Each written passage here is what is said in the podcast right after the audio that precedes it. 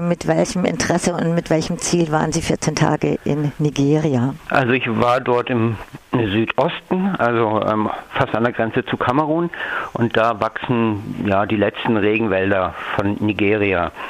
Und aus zwei Gründen bin ich dahin. Zum einen plant der Gouverneur von dem Bundesstaat dort, vom Cross River State, einen Highway äh, zu bauen, äh, auch durch, durch Regenwaldgebiete im großen Teil. Also der soll 260 Kilometer lang sein, dieser Highway. Also es ist nicht nur so ein kleines Autobahnstück. Auf 20 Kilometern Breite hat er da Land beschlagnahmen lassen. Aber das können wir ja gleich nochmal im, im Detail mhm. dann erläutern. Also der zweite Grund war, dass der Palmölkonzern Wilmar, der größte Palmölhändler der Welt, dort auch Plantagen hat im Cross River State und die zum Teil äh, auch in Nationalpark reinreichen oder in, in andere Schutzgebiete, aber auch ähm, Kleinbauern vertrieben worden sind, Einwohner vertrieben worden sind. Und das habe ich mir auch angeguckt und da bereitet ein Partner von uns auch vor, gegen Wilma ja, juristisch vorzugehen. Das ist aber noch ganz in den Anfängen.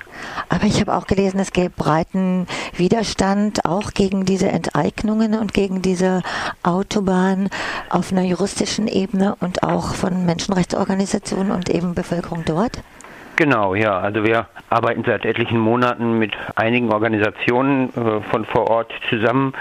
Wir haben also gehört, dass dort dies, mhm. dieser Widerstand ist und haben uns dem angeschlossen. Das war im, im, Frühjahr und dann immer engere Kontakte geknüpft, so bis irgendwann klar war, dass ich die persönlich kennenlernen will und mir direkt vor Ort einen Eindruck verschaffen will, um dann zu planen, was wir gemeinsam machen können, ne, um die Leute da zu unterstützen. Entschuldigung, was sind das für Gruppen dort vor Ort? Mit wem haben Sie da Kontakt?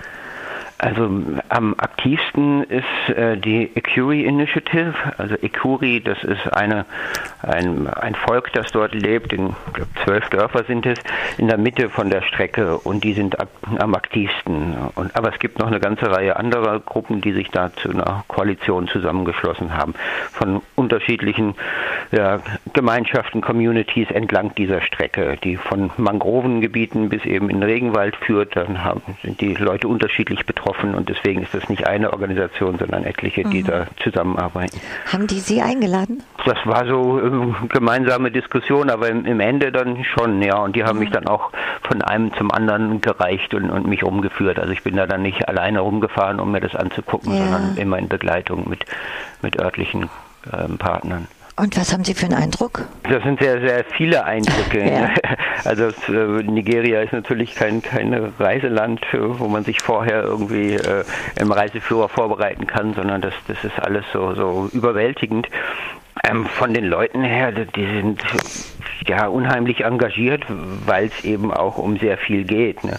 Also gerade diese Ecurie, ähm, da gibt es zwei Hauptdörfer, die direkt betroffen sind und da bin ich hingefahren die sind wirklich abgelegen, da gibt es keinen Stromanschluss, äh, kein fließend Wasser, Telefon, Internet und so weiter, schon überhaupt nicht. Und man kommt da nur mit Motorrad über eine Urwaldpiste hin. Und dass es diesen Wald da gibt, wo die leben, liegt halt daran, dass die Ecurie ihren Wald seit Jahrzehnten schützen. Und jetzt kommt dieser Gouverneur mit dem Autobahnprojekt dahin und beschlagnahmt äh, kurzerhand das ganze Waldgebiet. Und man fragt sich, wozu braucht man einen 20 Kilometer breiten Landstreifen, um eine Autobahn zu bauen? Es gibt Autobahnen in Nigeria, das ist ja gut vernetzt, wenn ich richtig informiert bin. Um jetzt gerade diese sechsspurige große Autobahn, was ist da, was steht dahinter? Er behauptet natürlich, ähm, man könne da dann ähm, Waren transportieren vom Hinterland an die Küste und da will er dann auch einen Tiefwasserhafen bauen lassen. Also es ist ein, ein irrwitziges Projekt und also vor Ort vermutet man und es deutet vieles darauf hin, dass es eigentlich gar nicht um diese Straße geht, sondern dass es darum geht, Zugang in den Wald zu schaffen, um dann da eben abzuholzen und, und aus dem Tropenholz erstmal Profit zu schlagen und dann zu gucken, ob man da irgendwie auch Palmölplantagen oder sonst irgendwie Landwirtschaft da reinbringen kann. Also großflächige Landwirtschaft, nicht von Kleinbauern oder so. Also es wird da gar nicht drum. Man bezweifelt auch, ob überhaupt diese Autobahn jeweils gebaut wird, ne? weil das ja irrsinnig ist, sechsspurig, was, was soll das? Und da leben auch vergleichsweise wenig Leute, weil da ist nun mal unberührter Regenwald. Ne? Also es ist, macht überhaupt keinen Sinn. Und es ist ja auch so, dass äh, das Umweltministerium in Nigeria einen Baustopp verlangt? Genau, da, da sind die, der Gouverneur äh, gehört einer anderen politischen Partei an als die Umweltministerin. Die ist relativ neu im Amt und steht diesem Projekt ablehnend gegenüber. Und die hat also der, der Gouverneur hat erstmal angefangen, an verschiedenen Stellen schon mal roden zu lassen, noch bevor eine Umweltverträglichkeitsprüfung vorlag und bevor die Leute überhaupt informiert wurden. Und da hat die äh, Umweltministerin erstmal einen Riegel vorgeschoben, gesagt, der muss gestoppt werden. Die Baumaschinen sind auch tatsächlich äh, gerade nicht am Arbeiten, wobei die örtlichen Leute sagen, das liegt eher daran, dass gerade kein Geld für die Baufirmen da ist und dass sie deswegen die Maschinen äh, stillgelegt haben. Aber das kann jederzeit wieder losgehen. Da sind ja auch deutsche Firmen, haben Interessen angemeldet, auch Baumaschinenfirmen. Liebherr wird da immer in Verbindung gebracht. Es waren auch Liebherr-Vertreter dort vor Ort. Wobei die Firma, die haben wir konfrontiert damit, sagt, sie seien angesprochen worden von der äh, Regierung dort. Es gäbe aber überhaupt keinen keine, kein Vertrag oder keine Absichtserklärung. Aber Liebherr sagt nicht, nein, wir beteiligen uns nicht. Sie sagen immer noch, sie überlegen es sich es wäre ja ein leichtes zu sagen, nee, wir machen da nicht mit. Und dann, aber da, da sträubt sich Liebherr. Vielleicht nochmal zurück zu der Anfangsfrage. Und äh, was war Ihr Ziel jetzt auf dieser Reise auch äh, bezüglich der Autobahn? Also jetzt mit unseren Partnern zu schauen, was kann man denn machen. Und also ein großes Problem hat sich halt herausgestellt, dass entlang dieser Strecke über 180 Dörfer betroffen sind, wo die Leute eben im Prinzip schon enteignet sind. Also ihre, ihre Häuser, ihre Flächen, ihre Wälder, alles ist äh, enteignet worden. Und viele von denen wissen noch überhaupt nichts davon. Also ein erster Schritt ist, überhaupt in alle Dörfer zu kommen, um die Leute da zu informieren. Und da gibt es solche Überlegungen, vielleicht über ein Radioprogramm das zu machen, weil Leute dort noch mehr Radio hören als, als bei uns. Und in vielen Dörfern halt gibt es keine Tageszeitung oder sonst irgendwas. Also man, man muss Wege finden, die Leute überhaupt zu informieren. Und dann haben wir unsere Petition, aber ähm, die wurde schon von 200.000 Leuten unterschrieben.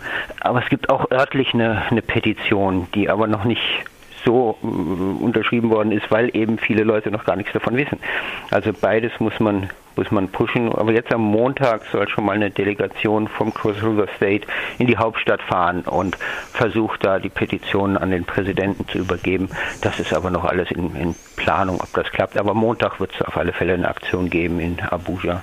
Und was kann man von hier oder was können Hörerinnen und Hörer von hier aus tun? Was äh, gibt es für Ansatzpunkte? Na, das erste ist noch die Petition zu unterschreiben. Also auch wenn wir sie jetzt übergeben mit den 200.000, werden wir da weiter sammeln, ne, um, weil es ist ja nicht abzusehen, dass dieses Projekt jetzt so innerhalb von zwei Tagen beendet ist. Der Gouverneur wird da weitermachen. Also da muss der Druck weitergehen. Und dann brauchen die äh, Leute dort natürlich auch finanzielle Unterstützung, um überhaupt in die Dörfer zu fahren, um Radioprogramme, das muss man dort bezahlen. Äh, also wir haben da auch einen Spendenaufruf auf unserer Seite. Also das wäre auch sehr, sehr hilfreich, da zu spenden. Das war das eine Ziel Ihrer Reise und dann hatten Sie auch vorher angedeutet, wegen Lebensmittelkonzern Wilma oder wegen den Palmölplantagen. Mhm. War das damit verknüpft oder war das nochmal ein extra Aspekt Ihrer Reise? Das war im Prinzip extra, wobei, äh, also wir hatten da schon vor, vor längerer Zeit mal eine Petition gestartet, äh, weil Friends of the Earth Nigeria da eine Studie vorgelegt hatte mit Satellitenbildern, die belegt haben, dass oder belegen, dass das Wilma da in, in Waldgebiete reingeht. Und bei der Vorbereitung meiner Reise habe ich dann gemerkt, naja, das ist ja da direkt in der Gegend, wo ich hinfahre. Und alle Umweltschützer, die gegen den Highway kämpfen, wissen natürlich auch von den Plantagen. Und deswegen habe ich mir das auch noch angeguckt und das, das ähm, ja, hat nochmal äh, gezeigt, dass wir auch an dem Thema dranbleiben müssen. Wir sind da auf die Plantagen gefahren und das war eigentlich der deprimierendste Moment der ganzen Reise, dass da wirklich in den Plantagen äh, ja, ärmlichste Hütten stehen von den Leuten, die mal da Landwirtschaft hatten und die sich alle beklagen, sie seien da vertrieben worden und wüssten jetzt nicht mehr, von was sie leben sollen. Und ähm, also da muss man unbedingt was tun. Also wegen der Natur und dem Nationalpark, aber auch wegen den Menschen. Also das sind ja Menschenrechtsverletzungen, die da in der Gegend begangen wurden oder im, laufend begangen werden, ne? nicht nur in der Vergangenheit. Und das würde für hier bedeuten, auch nochmal kritischer zu gucken, was wir hier eigentlich konsumieren, in jedem Supermarkt ähm, die Palmölprodukte zu meiden, wenn ich das richtig verstehe, und auch nochmal ganz andere Offensiven hier zu starten, oder? Genau, weil Wilma ist nun mal der größte Palmölhändler und zum Beispiel Unilever kauft im großen Stil bei, bei Wilma ein und, und es, also weiß nicht, bei Unilever ist aber von Knorr bis Langnese, ähm, Rama und, und Duschdas und lauter solche Produkte, die wir alle kennen, sind von Unilever. Also indirekt, also über Unilever-Produkte kann man Wilma ähm, angreifen oder, oder zur Verantwortung ziehen. Und Sie haben ja auch auf Ihrer Internetseite auch eine Seite, wo es äh, nochmal Produkte gibt, die ohne Palmöl sind, also statt Nutella dann was anderes zu, zu kaufen, also wo man das auch recherchieren kann und auch genau. eigene Konsumverhalten nochmal nachkorrigieren kann. Genau, ja. Genau. Also das ist, ist, nicht immer einfach, aber in vielen Bereichen gibt es da Alternativen. Und bei Lebensmitteln ist natürlich ja, der, der grundsätzliche Rat, ne, Fertigprodukte zu meiden, weil da sehr häufig Palmöl drin ist und eben ja öfters selber zu kochen. Das ist ja auch aus anderen Gründen natürlich sinnvoll.